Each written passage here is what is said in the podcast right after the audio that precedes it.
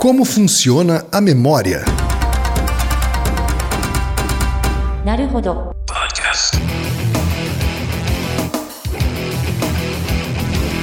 Bem-vindo ao Naruhodo, podcast para quem tem fome de aprender. Eu sou Ken Fujioka. Eu sou Altair de Souza. E hoje é dia de quê?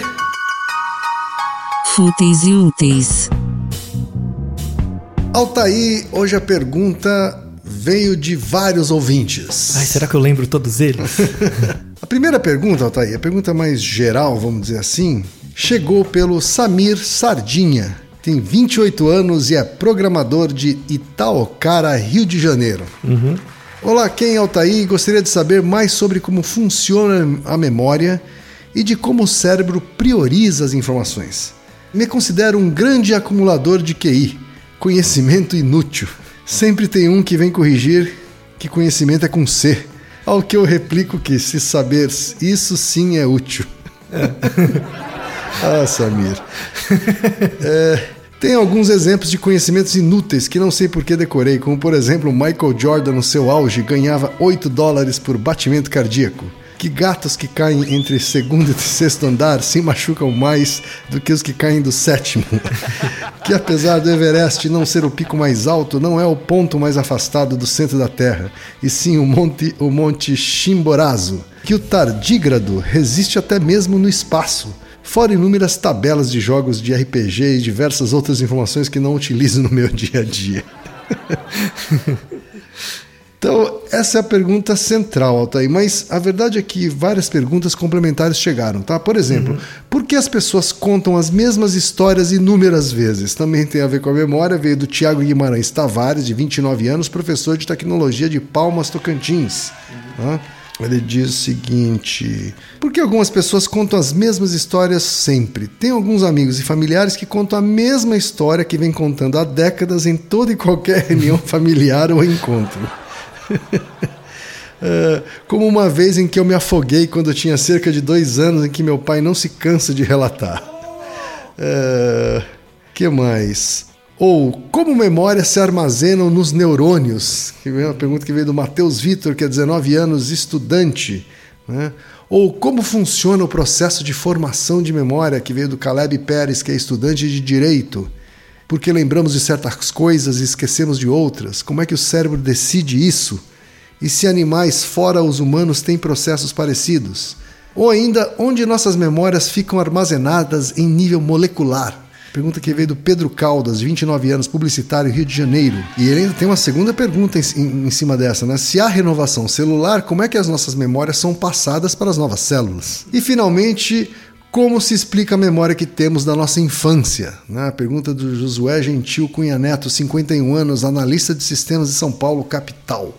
Enfim, Altair. Muita coisa, né? né? Muita coisa. Então tem essa pergunta central, que é como é que funciona a memória? e todas essas variantes que a gente vai tocando aqui durante o episódio. Então, porque como tem muitas perguntas, uhum. já temos, já podemos inferir que, que essa temática é uma temática que muitos dos nossos ouvintes têm curiosidade, uhum. tá?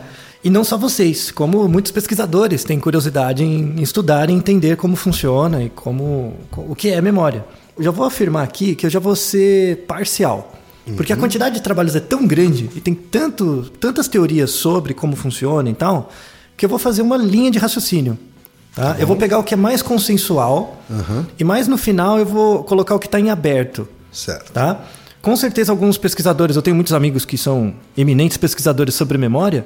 Ah, por que que você não falou de tal coisa, de tal coisa? Porque não vai dar tempo, a gente vai ficar meses aqui. A E ideia não, é, é essa. e na ideia não é essa. É, a ideia é fazer um, meio que um raciocínio é, com, com o geral que existem de, de estudos da memória. Se você tiver algum aspecto específico, ou você manda um e-mail para a gente, ou você manda um tweet ou alguma coisa e pergunte sobre esse detalhe, um artigo específico, um trabalho específico, a gente é, desenrola a partir daí, tá? Porque esse é um tema muito genérico. Ou né? comenta nos comentários também, né? Isso, também.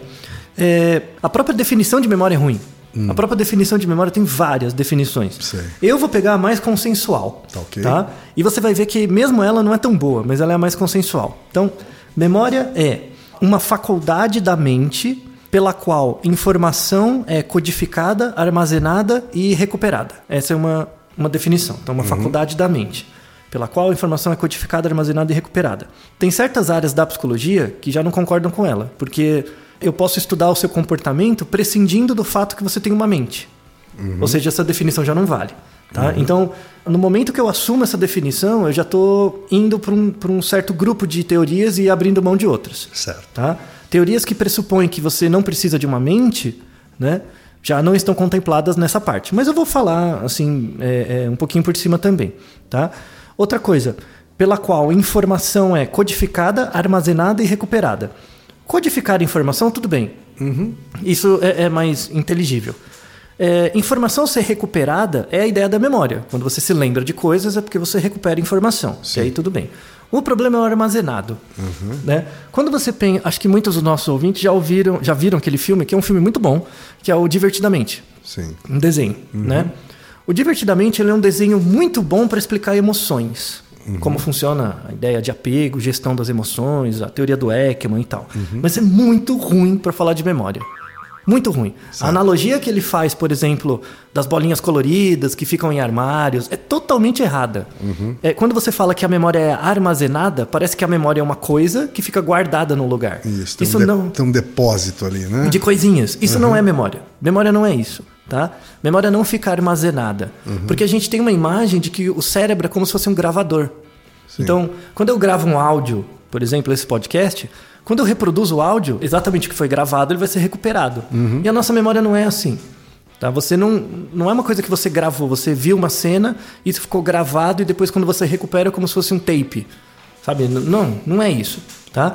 A sua memória ela é sempre reconstruída. Então, o, o o grande problema com essa definição, além da ideia de mente, é a ideia de armazenamento, tá? Sim. Então, a memória não é uma coisa, a memória é um estado. Esse é o grande ponto central dos estudos atuais de memória. A memória não é uma entidade, não é, um, ele- não é uma bolinha, não é uma bolinha colorida, não é uma nuvenzinha, não. A memória é um estado. É, porque do jeito que o divertidamente representa, é muito mais parecido como funciona a memória de um computador. Isso, Né? isso. Vai lá, aí tem a memória mais recente, vamos dizer assim, que é a memória RAM. Né? Uhum. Tem a o memória mais HD, né? permanente, que é a memória ROM. Né? E aí você tem lá as coisas armazenadas de Isso, fato no e HD, que vão ser enfim. recuperadas depois do jeito que foi armazenado. É, então, a ideia de memória de curto prazo e longo prazo, ela existe, ela ainda é bem válida, né? Mas a ideia pro, importante para quem não é da área é deixar bem claro que a memória não é uma coisa, ela é um estado. Certo. A memória é imanente, ela está sempre se modificando, tá? Então, por exemplo, quando eu peço para algum de vocês lembrar, lembra uma memória da sua infância. Quando essa memória da sua infância vem, né, ela vai vir num novo contexto que é o contexto da minha pergunta. Você está, ó, imagine, você está ouvindo um podcast e eu chego para você e pergunto: lembre uma memória da sua infância quando você tinha seis anos? Vai vir uma imagem. Sim. Só que essa imagem vai vir num outro contexto, que é de você ouvindo um podcast, que é diferente do contexto real que aconteceu aquela coisa, né? Logo, toda vez que você recupera uma memória, ela é modificada pelo ambiente atual. E quando você guarda de novo, você vai guardar diferente. Tá bom? Então, no fundo, no limite, que é uma coisa que é meio desesperador, no limite você não lembra nada. Você reconstrói sempre as coisas. Então, no limite você não lembra nada. E é muito importante lembrar disso, que mais pro final a gente vai falar da ideia de falsa memória. Então, esse é o primeiro ponto, tá? Ter em mente que a memória não é uma coisa, é um estado, tá? É, é um processo. A memória é sempre um processo. Aí falando de causas materiais, né, do cérebro. Quais são as áreas principais relacionadas com a memória? Tá? Para quem tiver interesse, pode procurar depois. É, principalmente duas áreas: o hipocampo, que é uma das principais áreas da memória, e a amígdala. Tá? Você tem também outras áreas associadas que são os corpos mamilares. Depois, se você procurar um mapa do cérebro, você vê onde é. Tá? E uma outra área que chama estriado. Essas áreas são as principais relacionadas com memória, Certo. tá? com a capacidade de memorização. Você tem outras áreas no córtex pré-frontal e tal, mas essas são as principais. O hipocampo ele é relacionado com vários aspectos da memória, mas principalmente a memória explícita. O que, que é memória explícita? É a memória que você lembra que lembra. Então, por exemplo, o que, você comeu hoje? Isso é uma memória explícita. É, onde você estava ontem? Isso é uma memória explícita. Quem ganhou o jogo de futebol? É uma memória explícita. Você lembra que lembra. Tá? Um outro nome de memória explícita é, é a memória declarativa. Quando eu peço para você, conta uma história, o que, que aconteceu ontem? Tipo, dá um depoimento. Dá um depoimento do que aconteceu. Essas coisas que a pessoa conta é a memória declarativa ou explícita. Certo. Tá? Você tem um outro tipo de memória, que é a memória implícita. Que é aquela que você lembra, mas não sabe que lembrou. Então, a memória implícita ela atua sempre. Então, por exemplo, quando você toma uma decisão, uma avaliação de alguém com base em preconceito, mas você não percebeu que foi com base em preconceito. Né? Então, isso é uma ação, por exemplo, de memória implícita. Um outro exemplo, Quer dizer, você lembra da decisão que você tomou, você justifica um porquê, mas, mas, você não lembra você não percebe- fatores implícitos que estão ligados àquela decisão. Isso. Então, por exemplo, você olha para uma pessoa, ah, essa pessoa não parece ser um bom funcionário, alguma coisa assim. E, e você justifica por causa de A, B, C, enfim, mas você não repara, por exemplo, não, não, não passa nem pela sua cabeça que a pessoa é negra. Entendeu? E, e tem uma avaliação implícita sempre Certo. né, de preconceito, porque isso é construído socialmente. Então, a, a, a aprendizagem escolar. Ela oferece para as pessoas aprendizagens declarativas, quanto é 2 mais 2, mas ela também oferece aprendizagens de memórias implícitas Sim, que é o bullying, que é tipo como você lida com seus colegas, como que é a relação com seus professores. Tudo isso fica num lastro que você tem, né? Que dá um estofo. Essa é a ideia de memória implícita. As duas primeiras, elas são. Me dão a sensação de que são fatos mais concretos, assim. Essas, essas memórias explícita e declarativa, assim. É, ela, ela pode ser mais concreta porque são se eu te perguntar coisas concretas, Tá. né? Então, o que aconteceu ontem e tal. Mas eu Onde posso... você estava ou o que você comeu hoje. Isso. Ou, Uma exemplo, pergunta, por exemplo, que tem a ver com como é que você se sentiu. ainda é declarativo. Ainda é declarativo? Ainda é declarativo. Tá. O- o- a memória implícita você não pega. Dificilmente você vai pegar por coisas verbais. Uhum. Você pega por outros testes indiretos, potencial evocado, EEG, Tá. o teste de apercepção implícita, né, o IAT. Aí tem técnicas mais fisiológicas para ou de tempo de reação para pegar isso. Um outro exemplo de memória implícita é o priming. Priming é uma coisa assim, é, um, é uma coisa que está no ambiente, você não repara que ele está lá, mas ele condiciona a sua escolha de alguma forma. Sim. Tem um artigo muito legal que mostra o priming assim, é muito besta. Você entra num site e nesse site aparece a foto de um sofá, né? E aí você tem uma, um- uma foto do sofá, é como se fosse uma loja de móveis. Tem um sofá e tem uma descrição do sofá. Aí você aperta um botão, vai para uma próxima tela e aí você tem que avaliar qual o preço do sofá, quanto você pagaria por ele, o quão confortável ele é. Acho que essas duas perguntas, o quão confortável e o preço. Certo. Né? Então, dois grupos de pessoas fizeram isso, avaliaram, viram um sofá e avaliavam ele. Porém, onde que estava o priming? O grupo 1, é, ele via, so- os dois viram o mesmo texto e o mesmo sofá. Só que o fundo da tela de um dos grupos aparecia moedinhas. Certo. Era um fundo de tela, assim, com uma marca d'água de moedas.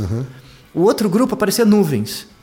E isso modificava os scores de conforto e do preço. Certo.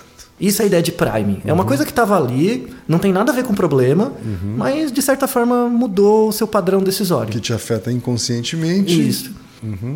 Publicitários, é a lei do, da decisão implícita, é baseado em priming. é, publicidade adora priming. Então, jingle, é, cor diferente, letra, posição. É, essa ideia do product pla- placement lá. Por que, que as empresas pagam para ter um produto do lado do caixa? Né? Você nem lembra qual produto. Se você A última vez que você foi no mercado, que produtos que tinham ali do lado? Você nem lembra, mas você compra. Às vezes tem um chocolatinho lá que você pega e leva. Né? Essa é ideia da memória implícita. Tá? Essas duas memórias, declarativa e implícita, elas podem acontecer num ponto de vista de curto prazo ou de longo prazo. Então é mais uma subdivisão. Tá?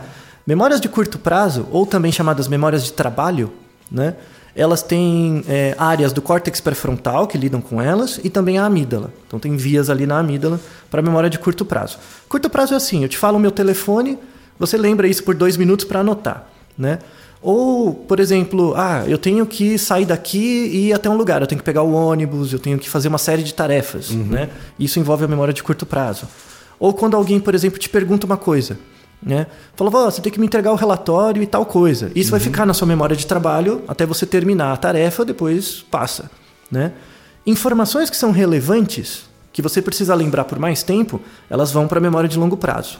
Tá? Mas, de novo, não é que elas vão. É, quando, quando eu falo vão, não é que é uma bolinha que sai de um lugar e vai para o outro. Não é isso. É, é um padrão neuronal. Então, a analogia que eu fico tentando. Eu fiquei muito tempo pensando nisso. A analogia que eu fico tentando pensar é um carimbo. Sabe quando você pega um- uma folha de papel e dá um, um- usa, tem um certo carimbo?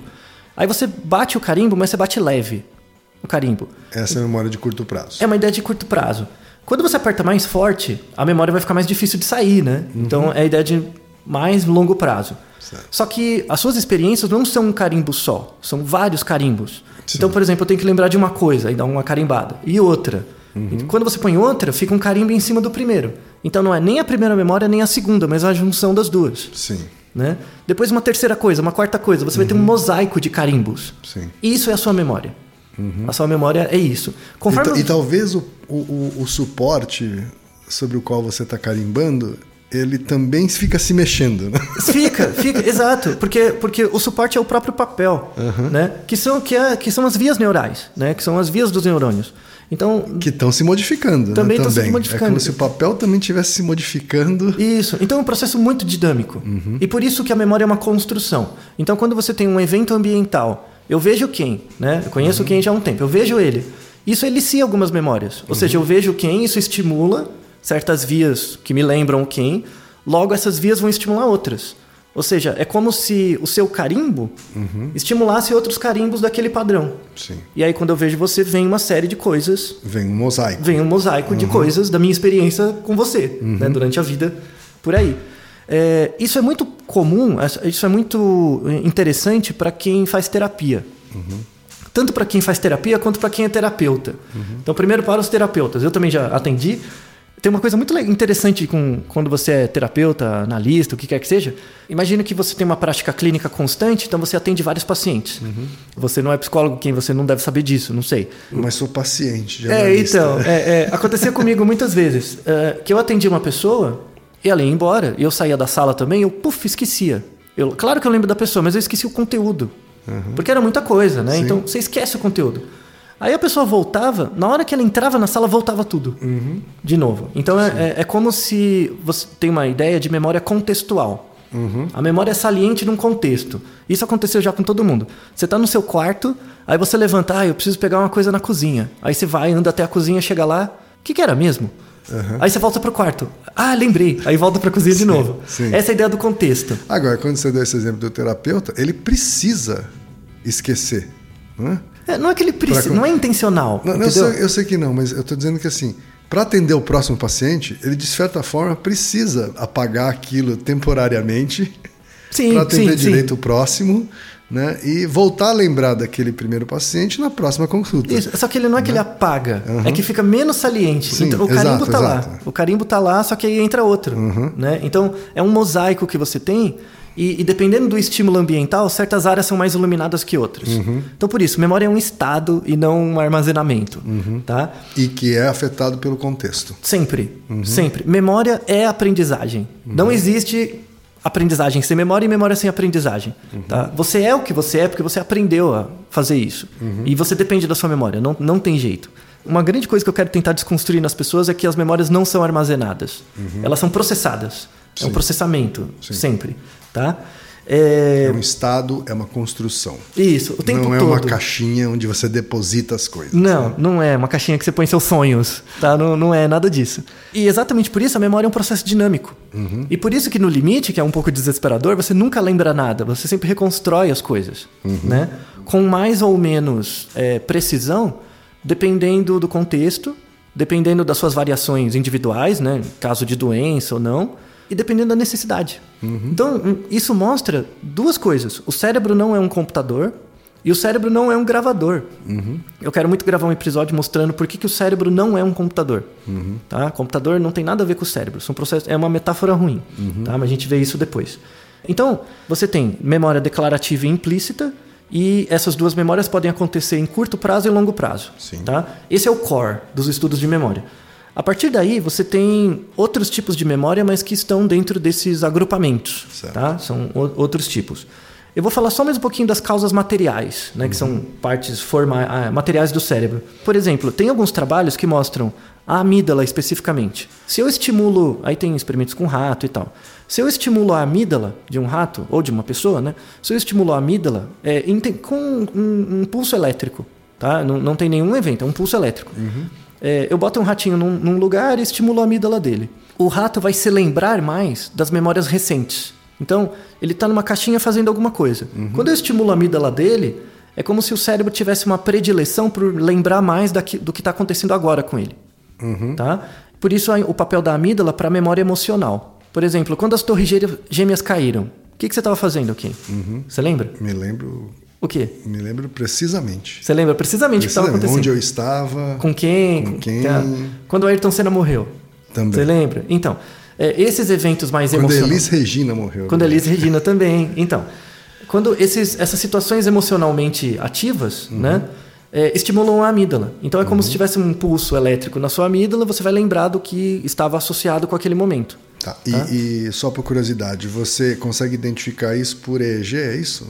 Por- É, é, Pode ser por EEG, É. pode ser por estimulação direta. tá, Você do rato. estimula e você percebe que acende uma região que tem a ver com memória de curto prazo? Não, ou não, não, de, comportamento. Ou de longo? Ah, só pelo comportamento. Pelo comportamento. Você vê que o rato lembra muito mais do que aconteceu naquele momento que eu estimulei. Tá. É exatamente quando você vê a TV, fulano morreu. Uhum. Aí você vai lembrar daquele contexto. Tá. É exatamente a mesma ideia. Se você lesiona a amígdala, você vai ter essa dificuldade, a pessoa não vai lembrar, vai ter dificuldade de ter essas memórias eh, emocionais. Uhum. Tá? Essas memórias emocionais, elas são ligadas a, a longo prazo, a memória de longo prazo? Sim, em geral sim. Inclu- inclu- por exemplo, o trauma. A Uhum. ideia do trauma é você tem uma memória afetiva muito forte, isso vai gerar uma memória de longo prazo muito rápido, Uhum. então é como se fosse uma carimbada forte. Né? E, e a amígdala é responsável por isso. Então, se tiver uma lesão na amígdala, você vai ter dificuldade de reter essas memórias que são importantes. Né? É, você consegue estimular Uhum. Mas isso. um jeito de você eliminar um trauma, então, seria a gente matar a amígdala da pessoa? É, é que você vai levar outras coisas junto. É, vai, Então, vai, esse é o vai. problema. Não vai ser muito bom. Né? Você Mas pode ser que a pessoa queira optar por isso, né? É, não, achei, não sei se compensaria não, viu? Porque ela é bem importante. Falando disso da amígdala, você não precisa estimular eletricamente direto, né? Para você ter essa atividade de memória recente. Por exemplo, cortisol, que é um hormônio relacionado com estresse. E a epinefrina, se você tem um aumento de cortisol e epinefrina nessa área, né, no, no seu corpo, aumenta a memória recente. Cortisol é relacionado com estresse. Então, se você está estressado, fica, tem um pico de cortisol, fica estressado, aumenta a sua memória recente. Né? Só que aí tem um problema. Se você ficar constantemente estressado, ou seja, o pico de cortisol estiver muito alto sempre, o, você vai lembrar dos- das memórias recentes, só que vai chegar uma hora que o cérebro vai saturar. E aí você não vai ter mais esse recall né, de memórias recentes. Em algumas áreas do conhecimento, isso é chamado de síndrome do burnout. Que é quando a pessoa não consegue reter nada mais. Então ela buga, sabe?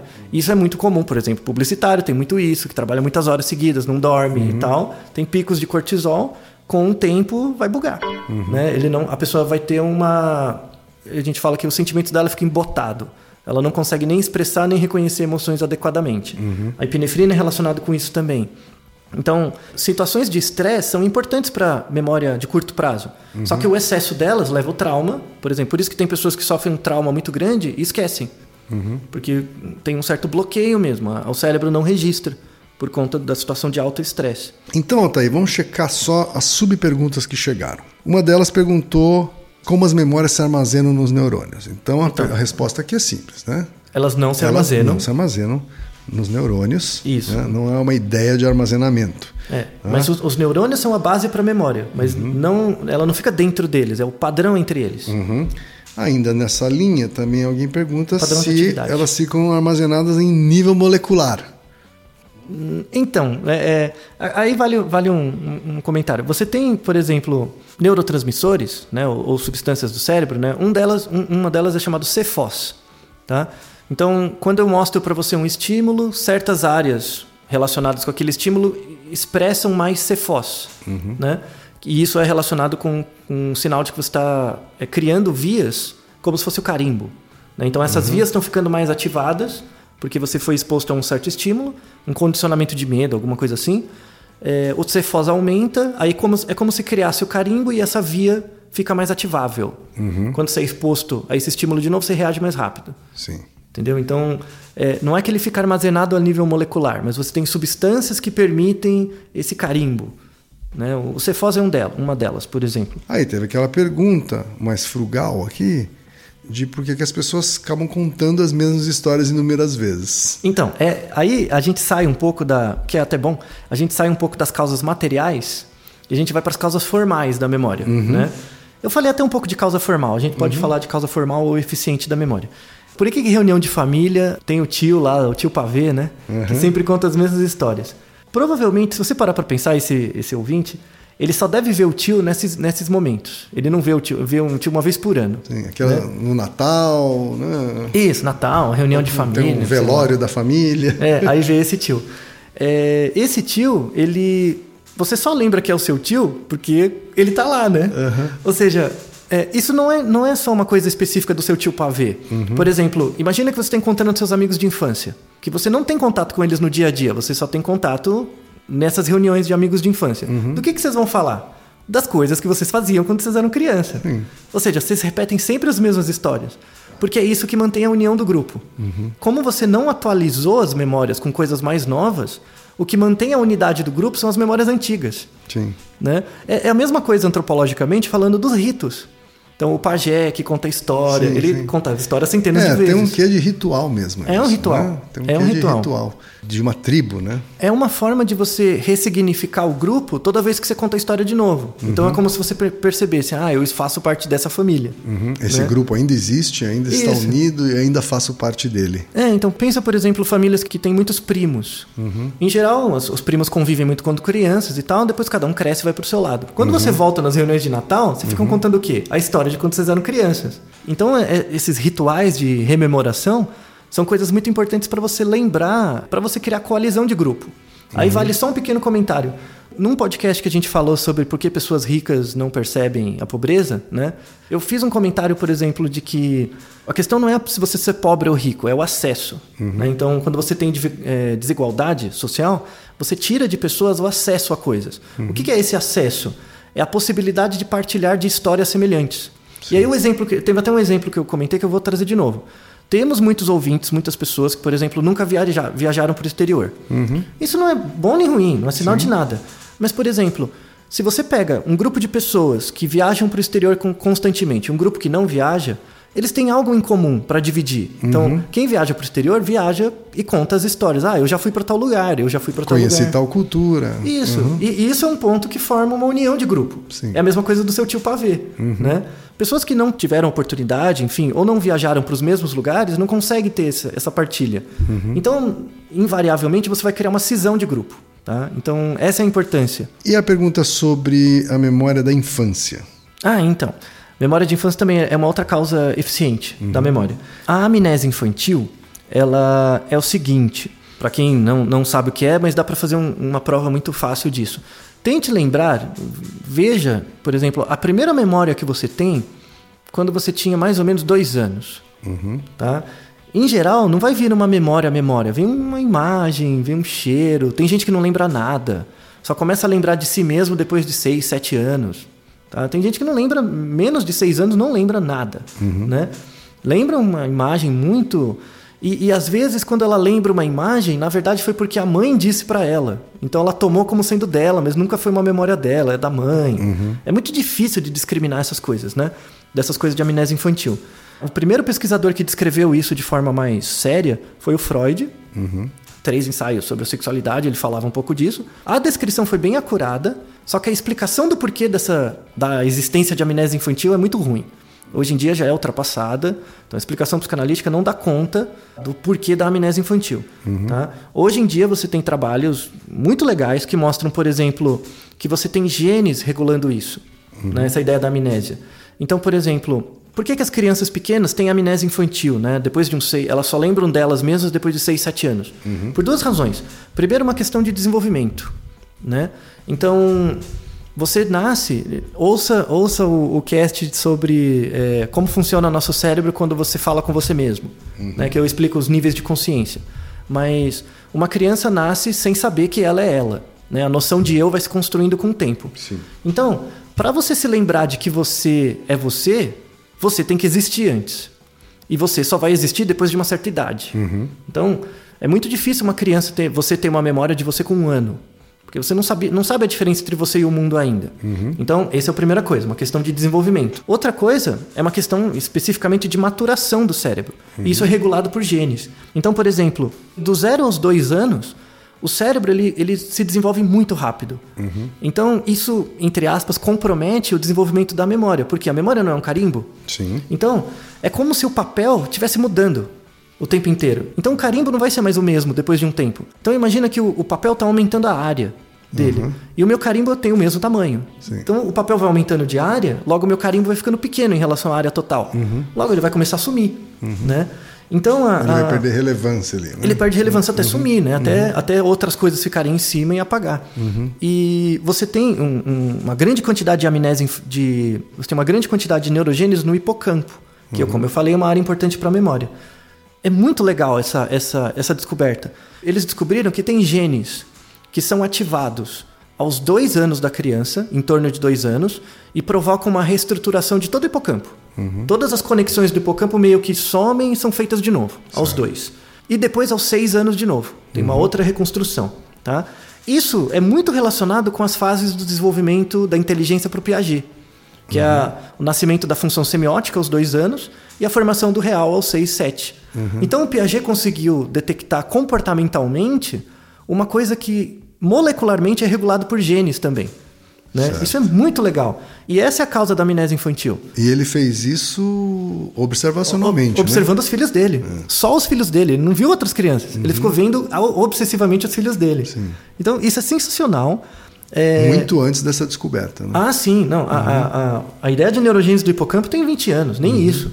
Tem menos que isso. Saiu um trabalho do Paul Franklin, né, que é um amigo meu lá de Toronto, falando dessa hipótese, né, dessa explicação, por exemplo, para a amnésia infantil é, ligada a essa neurogênese no hipocampo. E aí mostrando que a explicação do Freud é insuficiente, não tem a ver com uma repressão.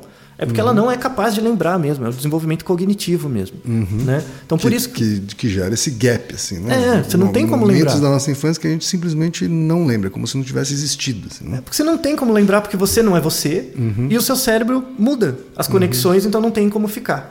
Tá? Então, essa é a causa, por exemplo, para a amnésia infantil. Altair, tem uma pergunta pessoal agora, uma, uma pergunta Sim. minha, vamos dizer assim, para incluir aqui nesse bolo. né? Uhum. Um dos meus filmes prediletos de todos os tempos né? é um filme do Michel Gondry que chama-se O Brilho Eterno de uma Mente Sem Lembrança. Uhum. né? E o argumento tem a ver com a existência de uma tecnologia que permite, que permitiria a gente apagar parte das nossas memórias, né? Eh, então, se a gente tem uma memória muito triste, né, que nos entristece muito, tanto que eu gostaria, que eu preferia perder essa memória, né, ou uma pessoa que me causou muita tristeza ou muita perda, né, e eu prefiro até esquecer que ela existiu, né, para não ter de novo essa sensação de perda a vida toda, toda vez que eu me lembro dessa pessoa ou daquela situação. né? Então, e aí existia essa hipótese de uma tecnologia que você vai lá e apaga aquela pessoa, por exemplo, da sua vida, né? Ou aquela, aqueles momentos da sua vida, né? O quanto isso é plausível é, sob o ponto de vista da dinâmica da memória, assim. Então, a, plausibilidade de você apagar especificamente coisas, não. Não dá. Assim, porque, de novo, a memória é um processo. E é um processo que envolve várias coisas. Tanto que no filme começa a dar uns paus, né? Porque, Ele dá uns paus. É, dá um ruim lá na máquina, enfim, e começa a apagar coisas que não deveriam. Isso. Né? Mas ele tem uma coisa, uma coisa central, né, que episódios do Black Mirror também trazem, né, que é a possibilidade de você converter a sua memória, né, ou Ah, sim. é, coisas que estão na sua memória em imagens, Uhum. né? Ou seja, resgatar é como se eu pudesse resgatar a imagem daqueles carimbos, né, e projetar isso numa TV. É, o Divertidamente faz isso né? também um É, pouco. né? Exato, assim. Tem uma área que é que não é memória, memória, mas tem uma área que chama en- encoding. O encoding é sensacional. Assim, se você vê os trabalhos, a gente vai colocar na descrição do vídeo um, um vídeo do YouTube que o Peter Gallant, que é um cara que pesquisa isso, ele faz ele faz uma coisa sensacional, né, com decoding, que é assim, ele coloca você numa ressonância magnética, aí ele mostra imagens, casa, árvores, coisas, né? Essas imagens são codificadas pela ressonância magnética, então eu pego, tiro uma foto do padrão de atividade do seu cérebro vendo aquela imagem. Tá? Então eu te mostrei uma árvore e seu cérebro estava com essa foto. Então ele ele faz como se fosse uma matriz. Né? Então em cada área do cérebro tem uma matriz, linha em coluna, diagonal é igual, e a correlação entre as áreas. Aí ele tira isso, aí ele mostra outra foto, tira outra imagem, tira outra foto do cérebro, e vai por aí. Aí ele pega esse banco de imagens da sua atividade neuronal vendo as imagens, as fotos, ele coloca num, num algoritmo, né, um SVM, lá um classificador, E aí o computador aprende a ler o que você está vendo. Então, por exemplo, eu coloco uma imagem para você na, ressonância que eu não estou vendo, mas o computador reconstrói Sim. o que você está vendo. Então eu consigo saber que você está vendo um carro, uma casa, uma pessoa. Eles já conseguem fazer isso com um filme. Então o filme está passando e o computador está reconstruindo a imagem do seu cérebro vendo o filme. Entendeu? Eu, eu não estou vendo o que você está vendo, Tá. mas eu estou vendo o que seu cérebro está registrando sendo transformado em imagem. Né? E tem trabalhos mais modernos mostrando isso com sonho. Mas isso não é memória. Não é memória. Não é memória. É o que a- o seu, o seu, sua visão está registrando. É, o que o seu cérebro, na verdade, está registrando A da partir visão. da visão. Isso. Sim. Mas agora ele está tentando ir para coisas de memória mesmo com isso. Tá. Né? Então, se eu consigo fazer isso com a imagem que está sendo mostrada agora, será que eu consigo reconstruir imagens que ele viu antes? Uhum. Então, tem um trabalho sensacional, os japas, ele e uns japas lá, que eles conseguiram botar a pessoa dormindo na ressonância e ver o que ela está sonhando. Sabe? É- é- eu sei que é difícil de acreditar, por isso que a gente vai pôr o vídeo para você ver e ter algumas informações. Não é perfeito, claro, Uhum. mas dá para saber, dá para ver umas coisinhas que a pessoa tá pensando. Entendi. É, é, e dormindo, enfim. Já é Black Mirror o suficiente. É, assim, né? sensacional. É- é- essa área encoding é fantástica. Uhum. O esforço computacional vale muito a pena. Muito, muito, muito legal. Uhum. Tá? É, então, para fechar, vamos falar de problemas de memória. Tá? Uhum. De doenças ou, ou problemas que a memória é, acontece. Falamos da amnésia infantil, que não é um problema, mas é uma característica do desenvolvimento. A perda de memória é mais comum em idosos, né? então Alzheimer e tal é a é a primeira coisa. E o tipo de memória que o idoso com Alzheimer tem ele lembra das coisas, mas ele não lembra a ordem. Então, a o primeiro tipo de perda de memória que os, as pessoas com Alzheimer têm é a ordem. Ah, e aconteceu tais coisas, mas em que ordem? Esse é o primeiro tipo de memória, que, de perda de memória. Ele tá? perde, perde a memória recente também. Perde. Antes de perder a, a memória de longo prazo. Isso. Né? Mas o que, que ele perde da memória recente? Não é o que aconteceu, mas em que ordem aconteceu. Aí dá senso de confusão. Né? Por que, que eu tô aqui? Sendo que. Mas por que, que eu vim aqui? Da onde eu vim para chegar aqui? Ele lembra as partes, mas não lembra a ligação Certo. tá? entre elas. Então, isso é interessante. E outra coisa, que é um- uma parte final, é o que, que você pode fazer para melhorar a sua memória. Né? Muita gente fala programas, testes, treinamento. É possível melhorar a sua memória? É, treinamento.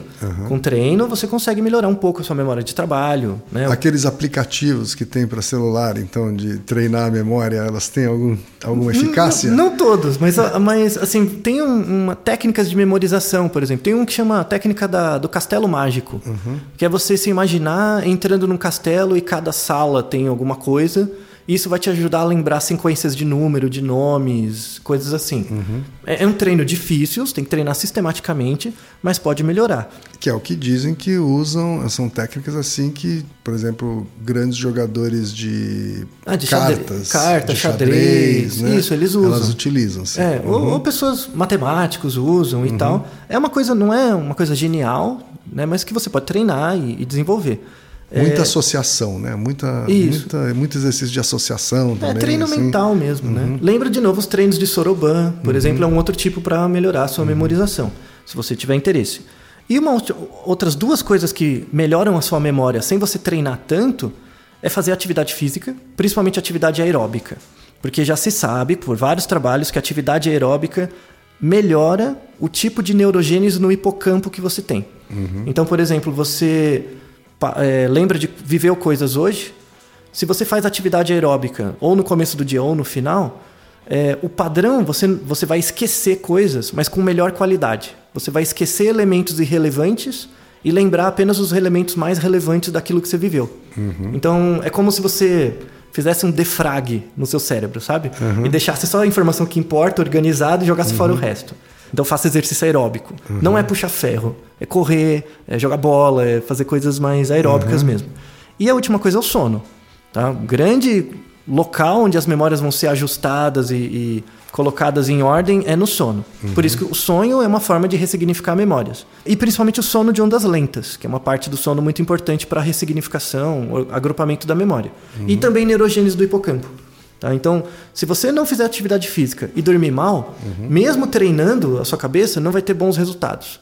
Então, um bom padrão de vida é o que determina uma boa memória. Tá certo. Altair, essa, esse foi um episódio longo. É, eu- eu- eu- Para os padrões Naruhodo, É, é longo. né? É um episódio mais longo. Tá? É. E vocês vejam que a gente passou bastante superficialmente por vários assuntos Uhum. né, ligados à memória, e ainda assim vários outros ficaram de fora. Pois né? é. E, Então, e e agrupamos muitas perguntas. Exato. Então, certamente a gente vai voltar a falar de alguns deles, tá? e vocês fiquem à vontade de continuar mandando suas dúvidas e comentários a respeito desse assunto. É isso aí. Tá legal? Naruhodo, então, ilustríssimo ouvinte. Naruhodo. Você sabia que pode ajudar a manter o Naruhodo no ar? Ao contribuir, você pode ter acesso ao grupo fechado no Facebook e receber conteúdos exclusivos. Acesse apoia.se barra Podcast. E você já sabe, aqui no Rodô, quem faz a pauta é você. Você tem alguma pergunta pra gente ou quer comentar algum episódio? Escreva para nós. podcast@naruhodô.com.br. Repetindo? podcast@naruhodô.com.br. E lembre-se, mande nome completo, idade, profissão e a cidade de onde você está falando. É isso aí. Naruhodô. Esse podcast é apresentado por b9.com.br.